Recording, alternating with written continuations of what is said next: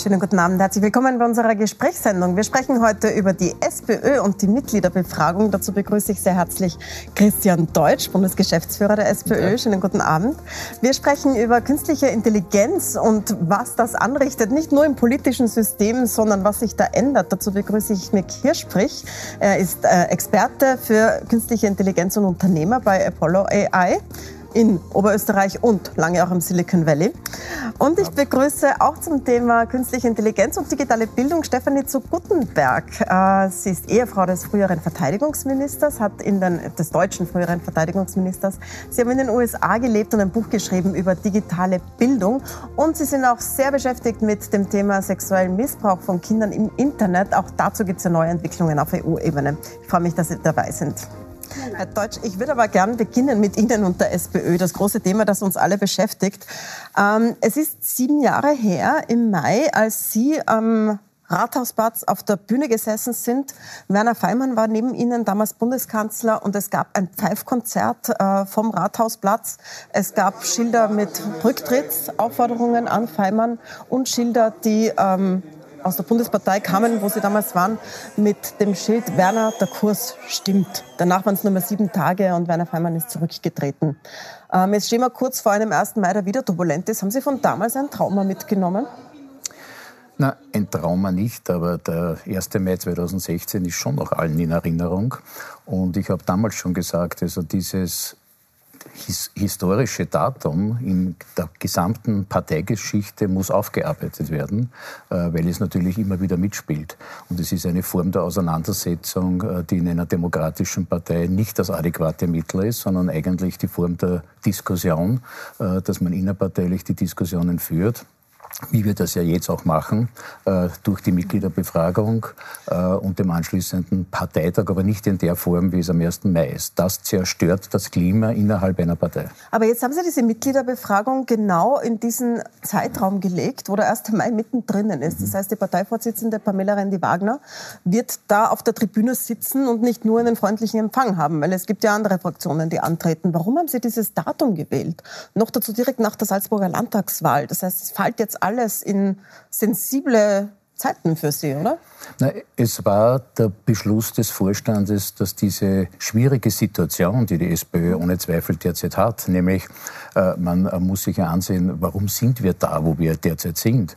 Äh, wir haben ja eigentlich eine gewählte äh, Bundesparteivorsitzende, die 2018 angetreten ist, wo sich äh, niemand interessiert hat, hier den Vorsitz zu übernehmen, äh, die sich dann 2020 auch in einer Mitgliederbefragung unterzogen hat, nämlich auf ihren, ihren, eigenen Vorschlag, die 21 wiedergewählt wurde und es hat niemand aufgezeigt und gesagt hat, ich kann es besser oder ich würde es gerne machen. Es ist niemand angetreten. Äh, es ist also niemand Stimmen gab es die ganze Zeit eigentlich. Ja, es hat vier Jahre lang Querschüsse gegeben. Mhm. Ja, und dass diese Querschüsse gegen eine gewählte, amtierende Parteivorsitzende letztendlich der Partei schaden, steht für mich außer Frage. Und daher hat man sich jetzt dazu entschlossen, einen gemeinsamen Prozess aufzusetzen, nämlich äh, die Mitglieder hier auch mit einzubeziehen, äh, mhm. den Willen Willen der Mitglieder zu erkunden und im Anschluss unmittelbar dann bei einem außerordentlichen Bundesparteitag eine Entscheidung zu fällen und damit die Führungsfrage zu klären. Und das ist der Grund, warum wir äh, bereits nach der Salzburger Wahl, also nicht während der Salzburger Wahl und nicht dem Wahlkampf zuvor, sondern nach der Salzburger Wahl mit dieser Mitgliederbefragung beginnen, damit wir dann bei einem außerordentlichen Bundesparteitag am 3. Juni mhm. diese Frage geklärt haben. Man muss das, das haben wir schon klären. alles viel berichtet, aber es sind ja. doch einige Fragen offen. Ähm, eine davon ist, das hört man jetzt daraus schon, wie Sie die Genese beschreiben. Sie sind ganz eindeutig Team Randy Wagner. Zugleich sind Sie Bundesgeschäftsführer und organisieren das Ganze. Wie unparteiisch organisieren Sie dann das? Sie wissen ja, es wird Ihnen vorgeworfen, das nicht unparteiisch zu machen, sondern so, dass es ähm, Vorteile und Nachteile für gewisse Kandidaten, also diese, gibt. Diese Vorwürfe möchte ich äh, wirklich zurückweisen. Äh, wir organisieren äh, sowohl die Mitgliederbefragung als auch den Bundesparteitag. Das mache ich ja nicht alleine, sondern mit einem großen Team in der gesamten mhm. Bundesgeschäftsstelle, wie es der Parteivorstand auch beschlossen hat. Und die Vorgangsweise, die wir jetzt haben, die teilweise auch öffentlich diskutiert wird, ist, wie es der Parteivorstand auch beschlossen hat. Aber äh, es gibt schon ein paar Punkte, die kritisiert werden, die würde ich gerne mit Ihnen ja, durchgehen. Gerne. Ähm, einmal diese Frage mit den neuen mhm. Mitgliedern. Mhm. Also wenn man sich das von außen ansieht, dann denkt man sich, okay, entweder diese Partei will neue Mitglieder, dann gibt man genug Zeit, dass man sich das überlegen kann und beitreten kann und dass auch die Fristen eingehalten werden, falls jemand einen Einspruch hat. Oder sie will keine neuen Mitglieder, dann gibt es keine. Aber also drei Tage zu geben, wo dann sehr, sehr viele natürlich mobilisiert worden sind, aber von, natürlich von bestimmter Richtung. Das, ist Ihnen das passiert oder wollten Sie das so? Nein, also noch einmal, äh, das Ziel war, dass, diese, dass der gesamte Prozess Mitgliederbefragung mhm. und Parteitag möglichst rasch abgeschlossen wird, dass die Führungsfrage dann erklärt ist, weil es ja äh, keinen Sinn macht, dass sich die SPÖ ausschließlich mit sich selbst beschäftigt. Es geht ja nicht nur um die Frage der Mitglieder, sondern es geht um die vielen hunderttausenden Wählerinnen und Wähler, die die SPÖ das hat. vielleicht mit einem geordneteren Prozess weniger davon, gewesen, dann hätte ich jetzt nicht so viele Fragen davon äh, auch also erwarten. Ich habe hier einen ganz einen konkreten Vorschlag auf den, auf den Tisch gelegt, nämlich äh, dass äh, mit dem Stichtag 22. Äh, März hier die Anzahl der Kandidaten ja auch bereits festgestanden wäre mhm. und auch die Mitglieder festgestanden werde. Aber Sie müssen verstehen, dass natürlich in einer demokratischen Partei dann das Spektrum ein größeres ist, es viele Vorschläge hier gegeben hat, äh, den Stichtag noch weiter zurückzulegen und der Kompromiss war eben dann der 24. Äh, mit dem Ergebnis, dass es in diesen zwei Tagen einen großen Rang gegeben hat, äh, beizutreten, um hier auch weiter an der Befragung teilnehmen zu können. Ja, und an den Run an Kandidaten, 73 haben auch, sich ja, beworben. Auch. Es sind Spaßkandidaten ja, dabei, wie wir wissen. Die berühmten berühmte Giraffe wird nicht die einzige sein, die ein Spaßkandidat ist. Wissen Sie schon, wie viele es sein werden? Haben Sie sich das schon alles durchgeschaut und Motivationsschreiben erhalten und so? Wir sind derzeit dabei, äh, die von den 73 äh, Kandidatinnen und Kandidaten festzustellen, sind überhaupt alle äh, Mitglied in der Partei. Äh, Sie haben völlig recht, natürlich haben das auch manche genutzt, auch ein Medium, äh, hier äh, Spaßkandidatinnen und Kandidaten zu nominieren. Äh, wir haben daher auch im Parteivorstand am Montag, ja, wo ja erstmals die Verfahrensrichtlinien festgelegt worden sind. Alles, was vorher war, war eine öffentliche Debatte über ein Verfahren, das noch gar nicht beschlossen war. Ja, deswegen es ja, als wäre es nicht passiert. Das nein, ist es ist so überhaupt nicht, nicht so passiert, sondern wir haben das vorbereitet gehabt. Es war nicht hilfreich, äh, Wortmeldungen äh, von den einen oder anderen, um hier Vorschläge öffentlich einzubringen. Es wäre gescheiter gewesen, das am Montag im Vorstand ordnungsgemäß abzuwickeln. Dort sind die Beschlüsse gefallen. Da ist festgelegt worden, äh, dass alle äh, Teilnehmerinnen und Teilnehmer äh, hier einen Fragebogen bekommen, so wie das sonst auch üblich ist, wenn man sich um etwas bewirbt, wo man dann nicht nur Name und äh, Adresse hat oder vielleicht eine Telefonnummer, äh, sondern äh, dass jene sich auch präsentieren, dass sie sagen, für welche Inhalte stehen sie, wofür, äh, wes, äh, aus welchem Grund treten sie an, was würden sie gerne umsetzen. es ist ja nicht irgendetwas, wenn man sich bewirbt oder Interesse zeigt, eine, von einer großen demokratischen Partei den Vorsitz Vorsitz zu übernehmen ja. und sogar äh, in der Kanzlerfrage auf Platz äh, einstehen zu wollen. Und wir prüfen das derzeit gerade. Wir haben also allen jetzt die Frist gegeben bis Freitag, mhm. äh, wo wir diese Unterlagen alle äh, erwarten. Und dann werden wir Anfang nächster Woche einen Überblick haben, wie viele sind es tatsächlich. Mit 30 Unterstützungserklärungen eine Hürde, die auch sehr willkürlich gering scheint, möchte ich sagen, da möchte ich gar nicht genau darauf eingehen. Am Montag war es ja turbulent im Vorstand. Das hat man ja von mehreren Leuten gehört, die rausgekommen sind. Unter anderem war die Stimme von Hans-Peter Doskozil offenbar ein Thema und ist angesprochen worden, äh, woraufhin er geantwortet haben sollte, er könne immerhin Wahlen gewinnen mit seiner Stimme. Äh, was können Sie uns denn sagen über diese Turbulenzen in, im Machtzentrum der SPÖ im Vorstand? Also das wird jetzt ein bisschen über, überspitzt dargestellt, ja, äh, jetzt immer so nachhinein. Äh, wichtig war uns, dass wir keine großen Hürden aufstellen. Und ich habe das auch am Anfang gesagt, am Montag vor dem Präsidium, dass ich es für komisch finden würde, vorher zu sagen, äh, es kann sich jede und jeder hier bewerben, um äh, teilzunehmen und noch eine große Hürde einzuziehen. Äh, daher würde ich meinen, dass 30 äh, Unterschriften Jetzt antworten Sie auf keine, das, wo ich gesagt habe, da will ich gar Hürde nicht sind. Das ist mir nämlich schon wichtig, dass man sagt, ja. es sind ja nicht diese Hürden aufgestellt worden, weil wer nicht in der Lage ist, 30 Unterschriften zu bringen, zeigt er eher, dass, dass er oder sie in der Partei gar nicht verankert ist. ist ist auch so Aber es war Aber natürlich, können Sie mir ja, was sagen über diese Turbulenzen? Es heißt ja, also in der Krone steht, das war hm. Bürgermeister Michael Ludwig, der das so lange als Hauptmann Hans-Peter Doskozil gesagt habe, das ist schon mitten im Machtzentrum einer höchsten Stellen der Partei ein Konflikt der besprechenswert ist. Es ist, es ist natürlich, äh, wie Sie sagen, teilweise turbulent, teilweise auch emotional, was ja völlig klar ist, weil ja alle, die dort im Vorstand sitzen, äh, auch äh, das sehr wichtig ist, wie es mit der Sozialdemokratie weitergeht. Also das, mhm. das äh, würde ich schon verstehen, dass man dann in dieser Turbulenz und äh, wenn viele gleichzeitig reden, man vielleicht das eine oder andere nicht gleich versteht, das würde ich jetzt nicht als Drama werten und auch nicht so interpretieren. Aber äh, war das der Grund, dass man Hans-Peter Doskozil nicht verstanden hat und Sie sagen, das ist kein Drama oder? Äh, Wie kann ich das jetzt Nein, ich meine das so, dass wenn viele gleichzeitig reden, ja. ja. dann kann es ja sein, dass man den einen oder anderen nicht sofort versteht ja, und daher nachfragt, wie das gemeint ist oder was, äh, wie die Formulierung Aber genau ist das als, als äh, Problem thematisiert worden, nein, dass Hans-Peter Doskozil stimmlich, also nein, körperlich das würde ich nicht so sehen. Das würde ich nicht so sehen. Sondern wir haben uns wirklich ausgiebig Zeit genommen, nämlich vorher im Präsidium zwei Stunden und dann äh, über fünf Stunden im Vorstand, ja, die Fragestellung genau zu diskutieren, wie man umgeht, äh, wie man äh, das Bewerbungsverfahren abwickelt. Und das hätte ich mir von Anfang eigentlich erwartet an diesem Montag. Aber nicht, dass öffentlich äh, hier schon Vorschläge gemacht werden, ob es 1400 Unterschriften geben soll oder 700 Unterschriften. Das bringt nichts. Das dann entsteht nämlich genau der Eindruck, dass es hier ein äh, Chaos gibt. Aber jetzt ist ja die Situation tatsächlich eine andere, als, äh, als diese Mitgliederbefragung vorgeschlagen wurde. Da ging es um zwei Personen. Deswegen soll ja auch am Stimmzettel stehen, soll Pamela Rendi-Wagner mhm. Vorsitzende bleiben und Spitzenkandidatin sein oder soll es Hans-Peter Doskozil. Jetzt sind da wesentlich mehr drunter. Einer davon, Andreas Babler, mit einer sehr, sehr breiten Unterstützung. Nicht zuletzt wegen ihm bzw. Nikolaus Kowal mhm.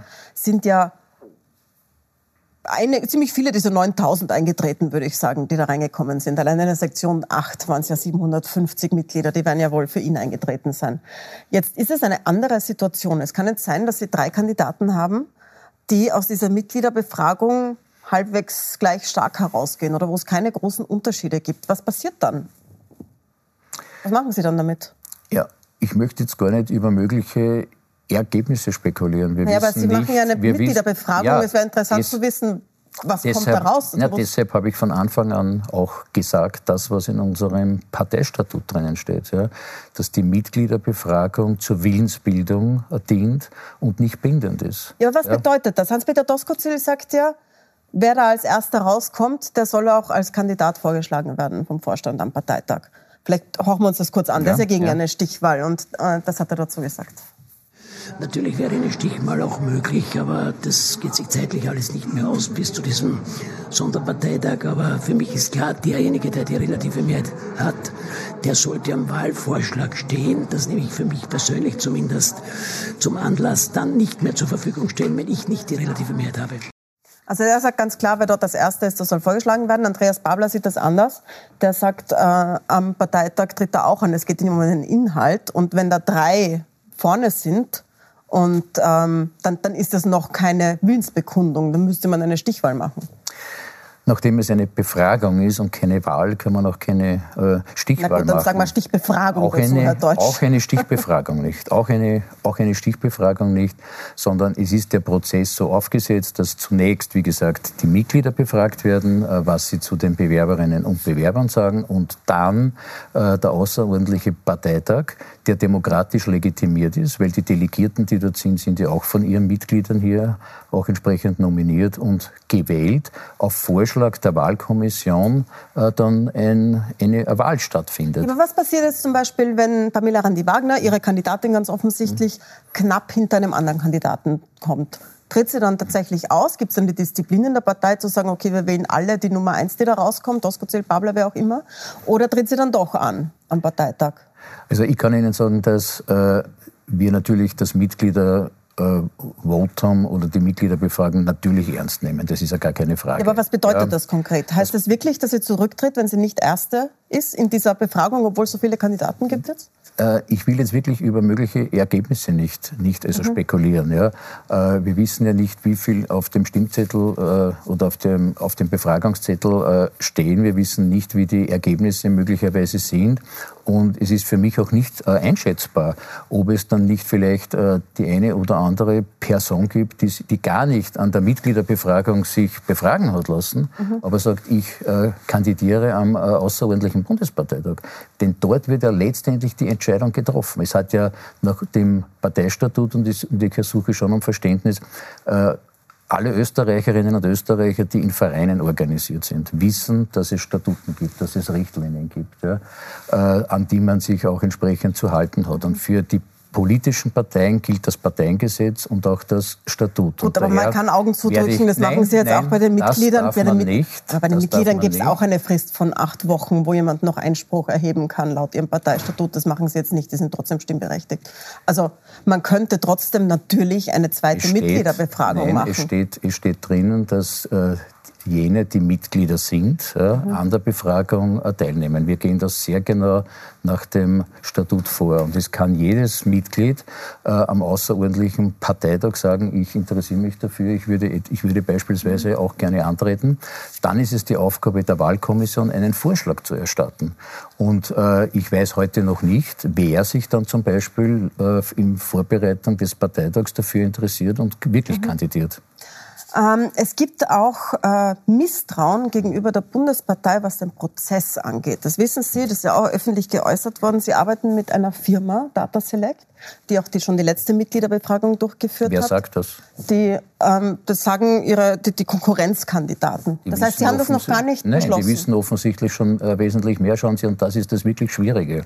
Mhm. Äh, es herrscht hier offensichtlich, und das macht mir große Sorge, ja, äh, schon ein großes Ausmaß an Misstrauen. Ja, und äh, wo diese positive Grundstimmung fehlt. Ja. Wenn man jetzt schon daran arbeitet und Argumente bringt, ja, im Vorfeld, wenn das Ergebnis dann nämlich nicht das ist, was man sich erwartet hat, dass man darauf verweisen kann, man hat im Vorfeld eh schon gesagt, äh, dass es nicht in Ordnung ist, dann ist es ein anderes Pro Problem, nämlich äh, die mangelnde Fähigkeit, auf der einen Seite demokratisch legitimierte Organe zu akzeptieren. Es wurde auch die Wahlkommission, die ja gewählt ist am Bundesparteitag, äh, in Frage gestellt oder demokratisch zustande gekommene Ergebnisse zu akzeptieren. Ja, jetzt sind Sie aber einen Schritt weiter weiter, besondere, und das macht mir schon Sorge, weil äh, welche, welches Unternehmen das Mailing produziert, ja, äh, das werden wir ausschreiben. Das, das weiß ich heute noch nicht. Das werde ich hoffentlich nächste Woche wissen.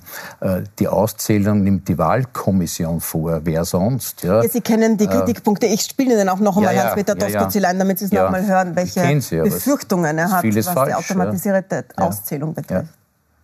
Was mich aber im Besonderen stört, ist schon, dass es noch gilt, eine technisch, einige technischen Details zu klären, weil ich eher nicht der Meinung bin, dass man so einfach sagen kann, äh, es wird automationsunterstützt ausgezählt und nicht die Wahlkommission zählt aus. Das behagt mir, also ganz offen, nicht besonders. Wie werden Sie es angehen? Also Sie sagen jetzt, Sie haben die Firma noch falsch. nicht gewählt. Nein, die Aussage ist, ist äh, einfach falsch. Äh, es obliegt natürlich äh, der Wahl Kommission auszuzählen. Äh, man kann das aber natürlich automationsunterstützt auch machen, weil sonst wird die Wahlkommission Wochen möglicherweise Aber können sitzen. die Kandidaten dann Beisitzer, Zeugen nominieren, so wie die bei jeder Gemeinderatswahl Nein, die, die, Kandidaten nicht, sondern äh, es ist eine Wahlkommission am Bundesparteitag hier gewählt worden, wo auch alle Bundesländer vertreten sind alle Bundesländer vertreten sind, äh, die dann die Aufgabe hat, nicht nur den gesamten äh, Prozess zu begleiten. Äh, ich habe im Unterschied vom letzten Mal, wo ich zum Schluss die Notariatskammer einbezogen habe, die übrigens damals festgestellt hat, dass das ordnungsgemäß abgelaufen ist und auch alle Mitglieder der Wahlkommission das bestätigt haben, dieses Mal gesagt, wir machen das von Anfang an, weil offensichtlich jetzt schon hier die Gerüchte gestreut werden, dass es möglicherweise nicht in Ordnung ist und das lasse ich mir auch von niemandem unterstellen. Und daher habe ich auch mit dem äh, Präsidenten der Notariatskammer auch darüber gesprochen und ihn ersucht, den Prozess von Anfang an zu begleiten, die Wahlkommission und äh, auch die Notariatskammer. Wenn die Wahlkommission der Auffassung ist, sie wollen weitere Expertinnen und Experten beiziehen, ist das die Aufgabe der Wahlkommission und nicht von mir oder der Bundesgeschäftsstelle. Jetzt merkt man schon an diesem Gespräch, dass da wirklich Fronten herrschen und zwar recht verhärtete Fronten, an denen verbal scharf geschossen wird. Ähm, können Sie jemanden, der in der SPÖ-Geschichte nicht so drinnen ist, können Sie schildern, was da passiert? Sie gelten ja als so ein Urgestein der sogenannten Leasinger Partie, Feimann Ostermeier, Doris Bures, Sie, Sie haben schon lange zusammengearbeitet. Das ist die, die jetzt von außen kritisiert wird. Was, was gibt es da für Lager und warum passiert das alles? Können Sie das mal schildern?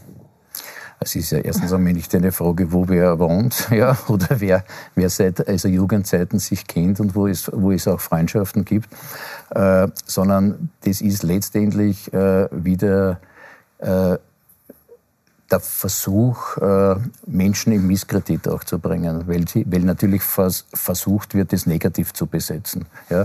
Ich glaube auch, dass es völlig übertrieben ist zu sagen, dass es hier Lager gibt, ne? sondern es gibt äh, eine gewählte Parteivorsitzende in der SPÖ und den permanenten Versuch aus dem Burgenland über vier Jahre lang sie zu beschädigen. Und äh, wir haben uns das ja angesehen, dass wir etwa letztes Jahr äh, bis auf 32 Prozent in den Umfragen gekommen sind, nämlich in der Zeit, wo äh, es diese Querschüsse nicht gegeben hat. Aber offensichtlich ja nicht nur Burgenland, weil es gibt ja jetzt auch mit Andreas Babler einen weiteren Kandidaten, der sehr viel Mobilisierung zustande gebracht hat in wenigen Tagen. Na, es gibt jetzt mit äh, der Ansage auch. ja, aber ich, ich wollte sagen, warum sind wir überhaupt hier dazu gekommen? Ja. ja äh, nämlich, dass natürlich jeder jeder Querschuss in der Öffentlichkeit schadet, ist ja gar keine mhm. Frage. Man sieht es ja, dass, den, dass dann die Umfragen runtergehen und dieselbe Person sagt dann, die Umfragen gehen runter und da darf man halt Ursache und Wirkung auch nicht verwechseln. Und das ist der Grund, warum wir den Prozess jetzt überhaupt durchführen. Ja, und daher finde ich es mehr als kontraproduktiv, jetzt schon zu Beginn einen Prozess, den der Parteivorstand beschlossen hat, ja, damit wir diese Frage endgültig klären, damit man auch wieder äh, ordentlich miteinander arbeiten kann und uns um jene Themen kümmern, die der Bevölkerung wichtig sind, äh, darum geht es ja eigentlich. In der Bevölkerung werde ich zum Beispiel auf, auf, auf, diese Themen nicht angesprochen, sondern auf die Themen, die sie nämlich wirklich interessieren. Naja, wir schon langsam schon, Herr Deutsch, muss ich Ihnen sagen. Es liegt aus? aber halt daran, dass das passiert aus? in Ihrer Partei. Wie schaut es mit den Mieten aus, ob sich die Menschen die Mieten noch leisten können? Das sind die Themen, die die Bevölkerung interessieren. Ne? Äh, wie hoch sehen Sie Ihre Verantwortung an dieser doch recht desaströsen Situation, die da gerade herrscht? Es gibt ja, es gibt sehr viel Kritik an Ihnen. Ähm, bei uns hat zum Beispiel ähm, der Herr Fotzi geschrieben, Sie ja. sind der wahre rote hm. Totengräber. Für sein fatales Missmanagement wäre Christian Deutsch in jedem Unternehmen längst gefeuert werden, aber im Hause Randy Wagner wird er gefeiert. Das hält der Abwehrschlacht gegen Doskozil sehr, sehr hart. ähm, aber auch aus Ihrer Partei, aus ja. Andreas Babler zum Beispiel, da spiele ich Ihnen ja. kurz ein. Christian Deutsch ist als Bundesgeschäftsführer außer Streit bei Ihnen oder eben nicht?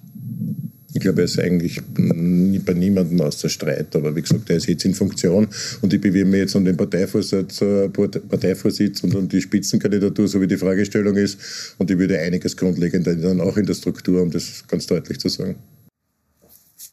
Also das fasse ich auch gar nicht als Kritik auf, äh, dass äh, jeder oder jede, die den Parteivorsitz übernimmt, ja das Recht hat, dann zu entscheiden, wer Bundesgeschäftsführerin oder Bundesgeschäftsführer ist. Das ist ja ohnehin selbstverständlich.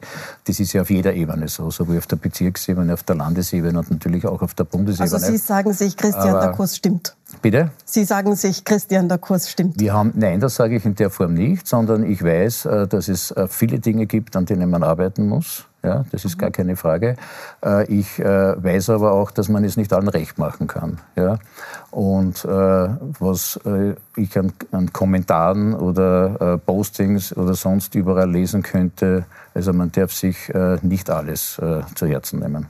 Das nehme ich gleich als Stichwort. Kommentare und Posting. Wechseln wir das Thema, gehen wir zum Digitalen. Sie sind natürlich sehr herzlich eingeladen, Ihre Erfahrungen einzubringen. Ähm, Herr Hirschsprich, wir sind in, dieser, in diesen Wochen konfrontiert mit einer Flut von Anwendungen aus der künstlichen Intelligenz, die das weiß jetzt jeder schon langsam, unser Leben tatsächlich sehr, sehr stark verändern wird. Sie beschäftigen sich damit seit vielen Jahren. Sie haben schon 2016 ein Buch darüber geschrieben.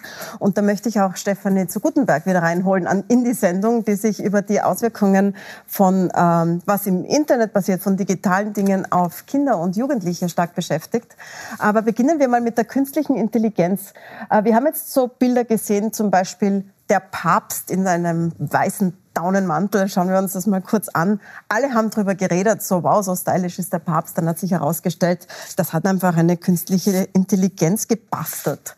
Oder folgenreicher, ähm, der ehemalige US-amerikanische Präsident Trump, von dem es diese Fotos gab, die stundenlang, sogar zwei Tage lang durch das Netz gingen und seine Anhänger dachten, er sei verhaftet worden. Das sind aber künstlich geschaffene Fotos von einer künstlichen Intelligenz, die fast nicht mehr zu unterscheiden sind. Dann vielleicht als allererstes an Sie, Herr Hilsprich, was passiert da und wie kann man da mit umgehen, dass wir so echte Dinge jetzt vor uns haben?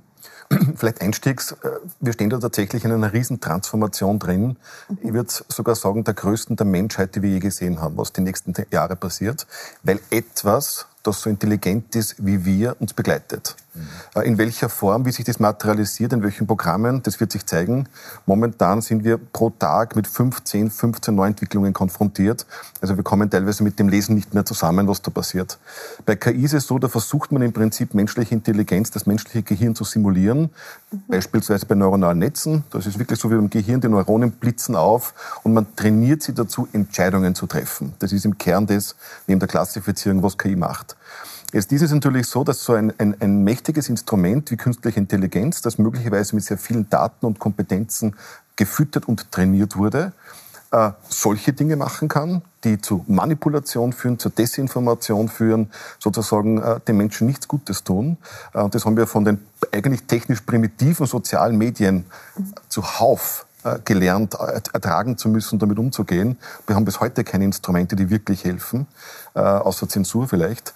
Äh, und äh, sind aber jetzt mit einer wirklich komplexen Technologie äh, begriffen. Und was mir, wenn ich das sagen darf, als Technologen leid tut, ist, diese Technologie hat unfassbar positive Kräfte, mhm. wenn wir sie richtig einsetzen. Das ist auch die Botschaft von Ihnen, Frau zu Gutenberg. Sie haben ja gerade ein Buch geschrieben, da geht es unter anderem darum, dass Kinder und Jugendliche nicht genug gebildet werden, wenn sie mit solchen Dingen konfrontiert sind. Ähm, sie waren ja in den USA mit Ihren Kindern, mit Ihrem Mann und dann wieder in Deutschland. Würden Sie sagen, wir sind in Europa, sich das jetzt bessert? Sind unsere Kinder, sind die Jugendlichen darauf vorbereitet, äh, was da digital auf sie zukommt in der Schule? Naja, also die, die wenigsten, also Europa ist nicht, nicht eins, muss man sagen. Die Standards sind sehr unterschiedlich.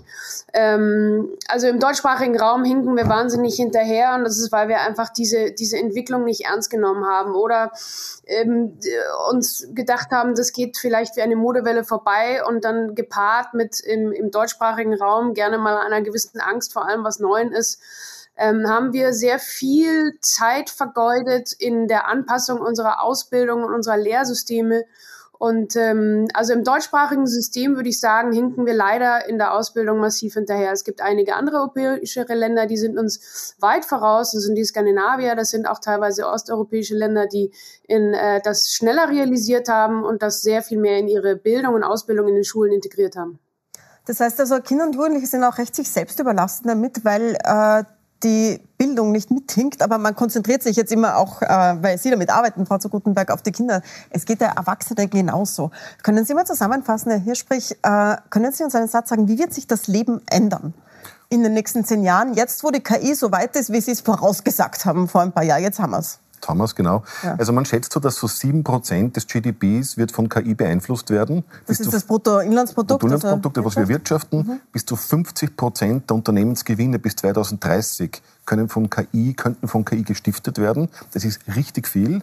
Und wir reden jetzt in den nächsten Jahren davon, dass 300 bis 400 Millionen Jobs davon betroffen sind. Nicht unbedingt in der Substitution nicht ersetzt zu werden, äh, aber mit assistierender KI umgehen zu müssen. Ja? Also ich benutze es in den Medien als Recherche. Der Arzt benutzt es bei der Diagnostik, äh, um zu helfen, einen Brustkrebs zu erkennen. Äh, wir verwenden das es in der Mobilität. Das passiert ja alles schon seit Jahren eigentlich. Das probiert, das passiert, das wird aber immer besser. Mhm. Und äh, eine schöne Vision wäre, KI als positive Assistenz zu verwenden. Und diese Fälle, wo KI missbräuchlich eingesetzt wird, da muss ich offen sagen, da müssen wir lernen zu regulieren. Mhm.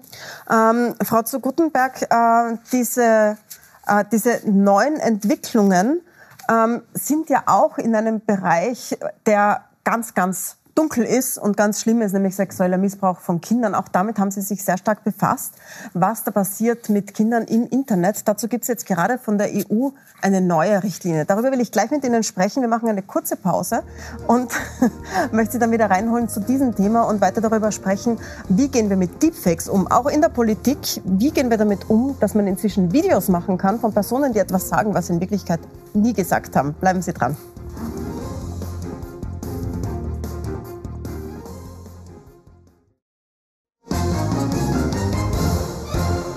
Willkommen zurück bei unserer Gesprächssendung. Meine Gäste heute sind Christian Deutsch, Bundesgeschäftsführer der SPÖ. Wir haben schon ausführlich über die Mitgliederbefragung ja. gesprochen und sind jetzt beim Thema künstliche Intelligenz äh, mit Mick Hirschprich, ein Unternehmer und Spezialist dazu, und Stefanie zu Gutenberg. Äh, Frau zu Gutenberg, Sie beschäftigen sich mit Kindern und Jugendlichen in Ihrem neuen Buch äh, und wie die umgehen mit neuen Medien. Ich möchte Ihnen mal was vorspielen, das auf TikTok jetzt schon seit mehreren Jahren fast kursiert, nämlich Deepfake Tom Cruise. Also eine unglaublich gute Simulation von Tom Cruise, der aber nicht selbst ist. Ich weiß jetzt nicht, ob wir Ton dazu haben. Also da sieht man Tom Cruise und das ist aber nicht der echte Schauspieler, der sagt relativ viele absurde Dinge. Man kann sich das ansehen im Internet. Und das ist wirklich kaum zu unterscheiden davon, wenn es der echte Tom Cruise wäre. Vielleicht zuerst eine kurze Frage an Sie, Herr Hirschprich. Wie schwer ist es, sowas zu machen mittlerweile? Es ist schon, äh, man braucht schon ein ordentliches Know-how. Ich nehme an, das Verfahren ist Face Swap.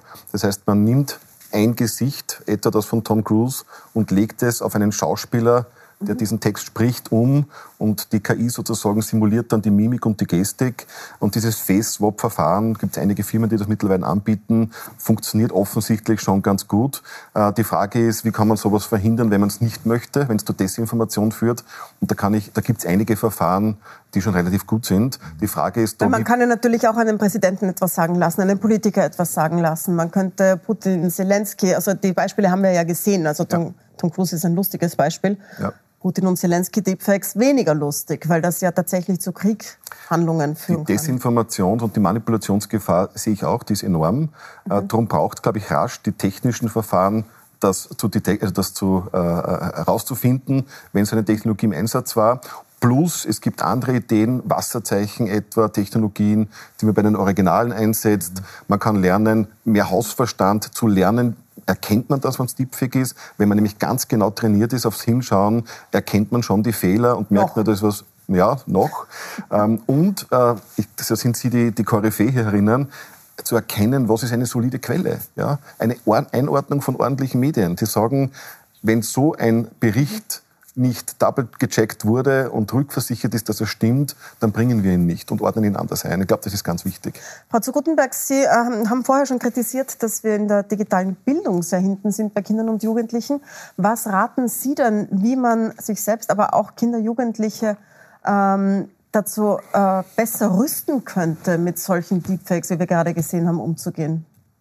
Ja, das ist natürlich so ein bisschen, wo, wo man ansetzt. Setzt man jetzt nur zu Hause in der Familie an oder setzt man ganz allgemein auch in der Schulbildung an, weil das, ähm, was auch schon gesagt worden ist, eine der ganz wichtigen Themen ist, es geht ja nicht vorbei, es wird nicht weggehen. Also wir werden müssen lernen müssen, damit offensiv umzugehen.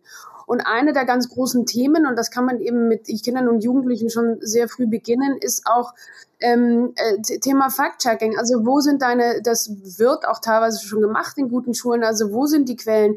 Das, was ich online sehe, darf ich, also es muss ich lernen von jung auf, dass das nicht automatisch ähm, der Wahrheit entspricht. Also nicht alles, was ich sehe oder zu lesen bekomme, äh, entspricht eins zu eins ähm, den, den, den Fakten. Also Thema Fact-Checking, Thema Critical Thinking, also kritisches Denken. Arbeiten im Team sind sowieso ähm, äh, äh Schlüsselqualifikationen, die wir für die Zukunft brauchen werden. Und die sind gerade im Hinblick auf die immer besser werdenden Technologien, ob sie jetzt künstliche Intelligenz oder anders daherkommen, unvorstellbar wichtig, weil es wird ja alles besser werden und nicht verschwinden. Ja, und man wird es bald nicht mehr einfach mit äh, freiem Auge sehen können. Derzeit ist es noch so, dass man an den Händen, an Gesichten im Hintergrund noch sehen kann, wenn so ein Bild manipuliert worden ist. Mhm. Bald nicht mehr. Es, äh, das ist ja auch in der Politik ein Thema, also nicht nur für Kinder und Jugendliche. Ähm, ein berühmtes Beispiel, Bürgermeister Michael Ludwig, der ein Telefonat mit einem falschen Klitschko geführt hat, mit einem falschen Bürgermeister von Kiew das groß besprochen wurde und sich später herausgesetzt hat, äh, herausgestellt hat als Fake. Ähm, Sie haben sich natürlich befasst mit dieser Sache. War das sowas wie digitale Kriegsführung, um jemanden lächerlich zu machen, oder war das einfach Batschert vom Büro von Herrn Ludwig? Nein, das war, glaube ich, eher einmal der äh, erste Versuch, dass man auch äh, selbst bei äh, Repräsentanten der Politik zeigt, ja, was mit solchen Technologien möglich ist. Äh, wie immer ist ja die Frage, wie man die Technologie einsetzt. Man kann sie einsetzen, um äh, moderne Operationsmethoden beispielsweise umzusetzen und als äh, Assistenz für die, die Chirurgin oder den Chirurgen. Aber wenn ich mir vorstelle, dass es jetzt schon für Menschen sehr, sehr schwierig ist, oft zu unterscheiden, was ist wahr und was ist falsch, ja, äh, nämlich alleine schon bei den einfachen Printmedien, die es gibt, ja, oder auch bei äh, sonstigen Videos oder Beiträge, ist das natürlich schon eine besondere Gefahr, weil damit natürlich auch Wahlen beeinflusst werden können, nämlich nicht nur im Land, sondern auch äh, außerhalb des Landes. Und äh, daher natürlich alles auch zu begrüßen ist, wenn man feststellt, äh, wie man es feststellen kann. Wahrscheinlich äh, hinkt hier die Politik auch hinten nach, mhm. wenn man dafür natürlich in vielen Bereichen dann auch die gesetzlichen Rahmenbedingungen äh, schaffen muss. Na, es braucht vor allem beides. Ich glaube, es braucht äh, einerseits das Gefahren erkennen und neutralisieren, mhm. aber gerade in unserem Land braucht es schon noch Technologieoffenheit, an Optimismus, das zu lernen. Wir haben Gott sei Dank jetzt drei ELIS-Standorte, also die Forschung wächst und wird besser, 1500 Studenten im KI-Bereich, 150 äh, KI-Unternehmen, die am KI-Marktplatz mhm. registriert sind. Das sind so alle KI-Anbieter, die man dort sieht und unfassbar viel Talent, die uns helfen, produktiver zu werden, effizienter zu werden und schauen, die Welt ein Stück weit besser zu machen. Ja? Und wenn wir jetzt die Datenparanoia, die wir uns ein Stück weit gezüchtet haben, auch dank der Politik, muss ich kritisch sagen, die letzten Jahre, ja, mhm. die hat uns auch darin gebracht, dass wir in diesen Technologien in Europa hinterherhinken. Ja? Mhm. Also wir brauchen ein gesundes Verständnis zu der Datenökonomie, und zu der KI-Industrie, die jetzt kommt und eine gesunde Einordnung, was ist schlecht, wo braucht es Regulierung, bin ich sofort dafür, wo aber sind Menschen, die human-centric entwickeln. Ja? Und die Unternehmen wie wir bei Apollo AI und allen anderen unterstelle ich, da ist wirklich der Wunsch, für die, für die User mit europäischer Gesetzgebung, unseren Werten, unserer Ethik sozusagen gute Produkte zu machen. Und diese Mhm. diese Balance zu finden, da muss die meine, Politik jetzt ja, auch aktiv werden. Ja, Sie waren ja auch viel. selbst mit Ihrem Unternehmen, ähm, mussten sich in Europa komplett umstellen. Aber vielleicht zuerst noch zu Ihnen, Frau zu Gutenberg. Sie kennen ja äh, beide Länder sehr gut. Sie haben in den USA gelebt, in Deutschland gelebt. Was ist denn der größte Unterschied, den Sie sehen in dieser Herangehensweise, in der äh, Datenparanoia beziehungsweise dem äh, Bewusstsein für Daten, den Sie sehen?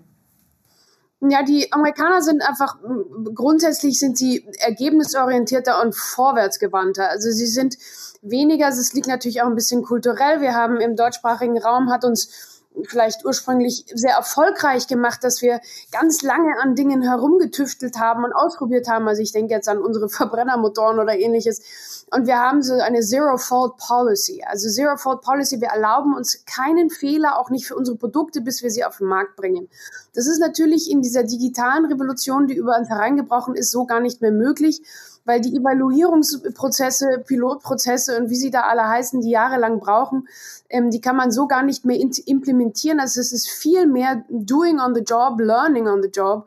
Das ist etwas, was uns ähm, kulturell etwas schwer fällt, aber ein Umdenken relativ dringend nötig ist. Also das kommt dann auch mit einher mit der Kultur des Scheiterns, also dass ein Fehler und Fehler machen auch innerhalb von Unternehmen ähm, nicht als die große Katastrophe, auch nicht im persönlichen Bereich im Übrigen, aber auch nicht als die große Katastrophe gesehen wird, sondern eher als ein guter Lernmoment und ein äh, Aufstehen und äh, Schütteln und dann, okay, wenn die zu Tür jetzt zugefallen ist und wir uns da die Nase angehauen haben, dann geht's jetzt weiter.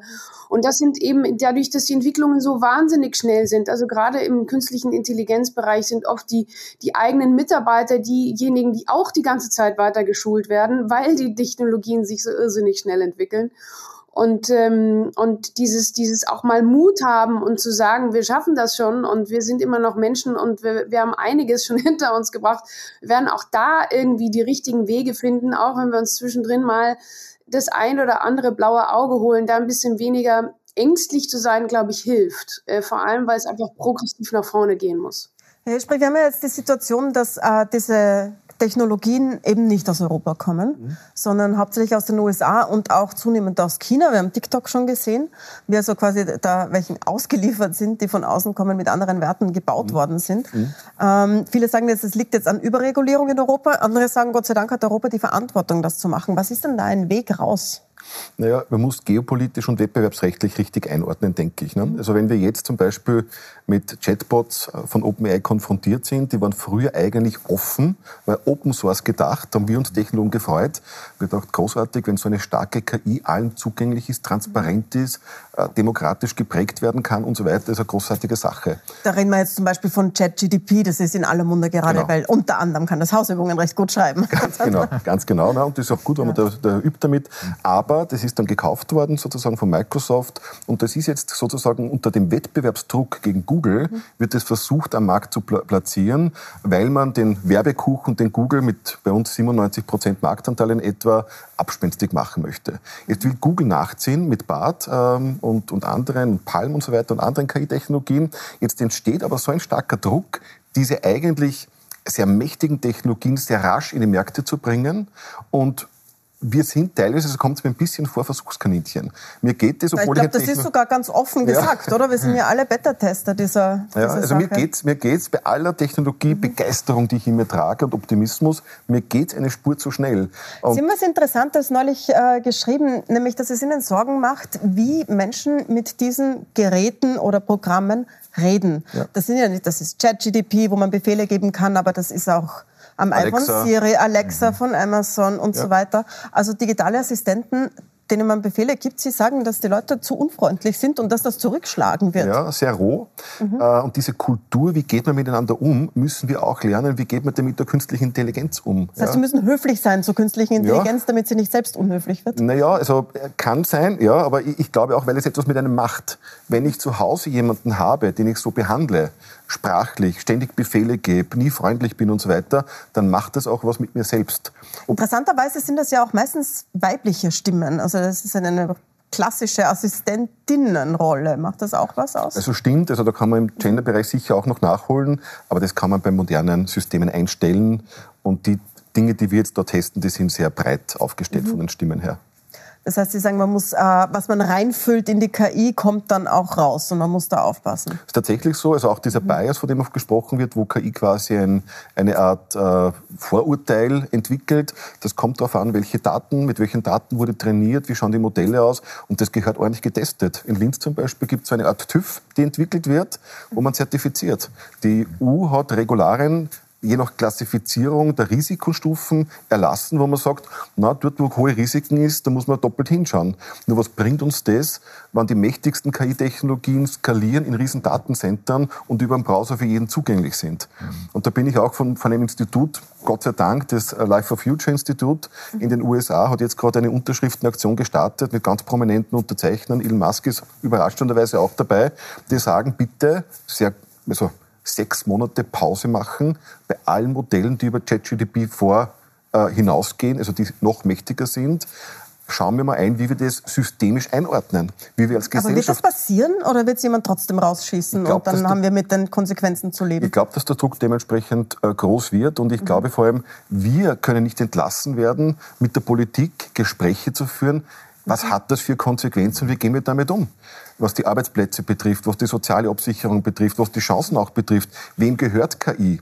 Wenn ich heute mit neuronalen Netzen trainiere, das ist ja unsere Intelligenz, die dort dazu geführt hat, sozusagen in Summe, dort, wir lernen ja von menschlichen Entscheidungen. Ja? Mhm. Wenn ich sage, schreibe mir einen Artikel, so wie die Corinna Milborn moderiert oder einen Artikel schreibt, dann ist das ja sozusagen von ihrer Art zu arbeiten, von ihrer Art Entscheidungen zu treffen, gelernt worden. Aber was heißt das jetzt? Wem gehört denn das? Da, äh, da sind wir sehr weit weg von unserem Thema, das wir hatten, Herr Deutsch, nämlich die Mitgliederbefragung. Ja. Aber haben Sie, das, haben Sie den Eindruck, dass die Politik eingestellt ist auf diese riesengroßen Veränderungen, die sich ja nicht hier auf österreichischem Boden abspielen, aber hier Auswirkungen haben? Äh, nein, diesen Eindruck habe ich äh, nicht, das muss ich offen sagen. Und da gibt es sicherlich einen großen Nachholbedarf. Aber das, was die Frau zu Gutenberg vorher gesagt hat, finde ich, trifft es auch gut am Punkt. Nämlich sie hat gesagt, es gibt nicht die Kultur des Scheiterns, ja, sondern die Hauptfrage, die in Österreich immer gestellt wird, wer ist schuld? das, was nicht äh, funktioniert. Ja. Aber die Kultur des Scheiterns in, in, dem Sinne, dass man sagt, man experimentiert auch und von äh, zehn äh, Fällen scheitern eben zwei, dann ist das nicht das Drama, aber man spricht meistens über die zwei Fälle und nicht mhm. über die anderen acht. Ja. Und ich glaube, das ist einmal eine äh, Grundvoraussetzung, dass das überhaupt möglich ist.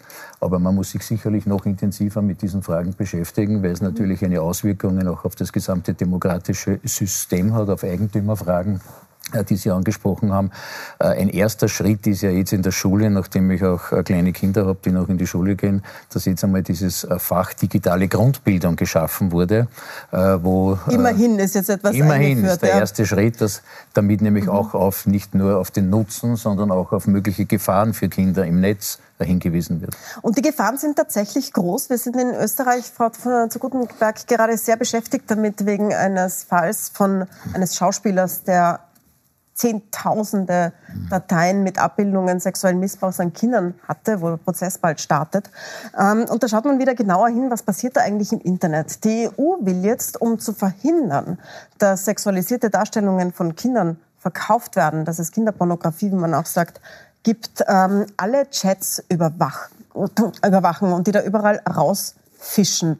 Ähm, Sie haben sich mit diesem Thema sehr viel beschäftigt. Halten Sie das für den richtigen Weg? Naja, ich glaube, man muss so ein bisschen schauen, äh, da, da gibt es jetzt unterschiedliche Komponenten. Also alle unter einen Generalverdacht zu stellen, ist natürlich nicht die richtige Komponente. Das ist ja natürlich klar.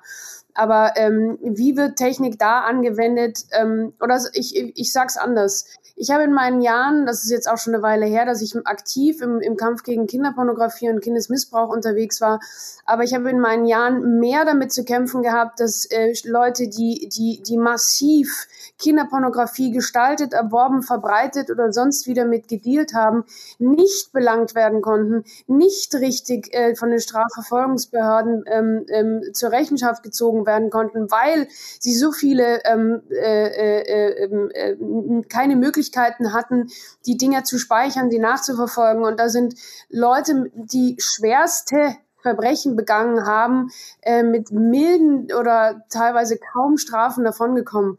Und das ist ein Desaster. Und ähm, ich muss ehrlicherweise sagen, ich habe die dunkelsten Seiten dessen gesehen, was da möglich ist. Ähm, sexueller Missbrauch an Kindern, es ist nicht immer nur ein Bild, es ist nicht immer nur ein Video, es ist real stattgefundener Missbrauch. Und ganz ehrlich, das finden wir im, äh, haben wir inzwischen, sind wir uns alle einig, dass das im Realen und im Analogen nicht möglich ist. Warum soll das dann bitte ähm, digital möglich sein? Warum, ähm, wenn, wenn mich im Analogen jemand erwischt, dann gehe ich ins Gefängnis, hoffentlich lang.